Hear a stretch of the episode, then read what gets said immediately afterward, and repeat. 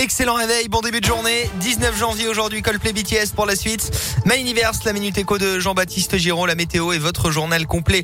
Le 100% local de Colin Cotte. Bonjour. Bonjour Alexis, bonjour à tous. Et à la une, ce matin, il avait causé un accident de la route avant de prendre la fuite à Job dans le Puy-de-Dôme en janvier 2020. Jeune homme de 23 ans était jugé hier pour ce délit de fuite, notamment d'après la montagne. Il roulait aussi beaucoup trop vite ce jour-là sur une chaussée mouillée. Il conduisait en état d'ébriété, presque 2 grammes d'alcool par litre de sang. Il s'est déporté dans un virage selon les premiers éléments, percutant un autre véhicule qui arrivait dans l'autre sens.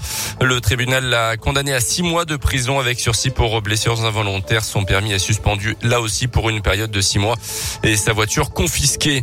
Un important dispositif pour retrouver un adolescent en fugue dans le Livrado à Forêt. Hier après-midi, un garçon de 11 ans été porté disparu à Augerolles. Son établissement scolaire a alerté ses parents lorsque le mineur ne s'est pas présenté le matin. Une vingtaine de gendarmes de Thierry-Lozou, notamment une équipe cynophile et un drone ont même été euh, mobilisés. L'ado a finalement été retrouvé sain et sauf vers 16h30 à proximité de son domicile. Dans l'actu aussi, Jean-Michel Blanquer, droit dans ses bottes, cible de critiques pour ses vacances à Ibiza à la veille de la rentrée scolaire. Le ministre de l'Éducation nationale a tenu à s'expliquer hier soir aux 20h de TF1. Pas de démission envisagée à quelques semaines de l'élection présidentielle, mais le ministre a admis, je cite, que c'était peut-être un peu une erreur ce voyage en Espagne. Il a reçu le soutien du chef du gouvernement qui a précisé que Jean-Michel Blanquer avait bien respecté les règles fixées pour les congés des ministres pour ces fêtes de fin d'année.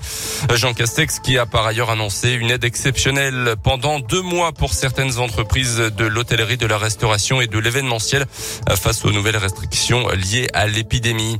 Pas de remontada pour Arnaud Montebourg. Le candidat va annoncer dans les prochaines heures son retrait de la course à l'Elysée selon plusieurs médias. Un retrait qui prendra la forme d'une vidéo pré-enregistrée et qui sera diffusée dans la journée donc sur les réseaux sociaux.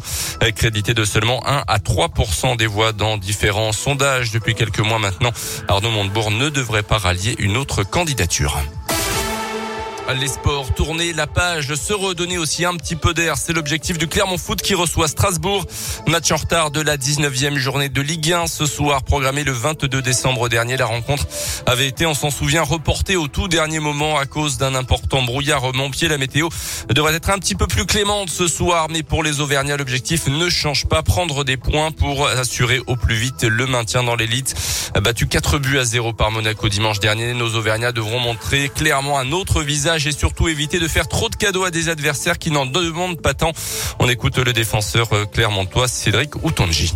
C'est au niveau de l'expérience aussi, hein. que ce soit en Ligue 1, même il y en a certains, comme contre Monaco, c'est des internationaux. Et je pense qu'au fil du temps, euh, l'expérience aussi, on va, l'acquérir. Pendant ces deux mois où moi j'ai pas joué, j'étais dans la tribune. Je pense que le groupe a fait, a fait des bons matchs. Euh, il y a des matchs, ça nous a pas souri, mais, mais j'ai vu, j'ai vu des bonnes choses et tout le monde s'est battu. Je pense qu'on a des joueurs de qualité. Après, des fois, ça joue dans la tête. Hein. C'est comme le premier but qu'on prend contre Monaco. C'est des petits trucs, je pense qu'il faut qu'on règle. Et je ne sens pas le groupe abattu, en tout cas. Clermont Foot Strasbourg, coup d'envoi de la rencontre à 19h au stade de Montpied. Notez qu'à la Coupe d'Afrique des Nations, ça se passe plutôt bien pour le Gabon de Jim Alevina. L'Auvergnat a de nouveau marqué hier contre le Ghana, deux partout score final. Le Gabon jouera contre le Burkina Faso en huitième.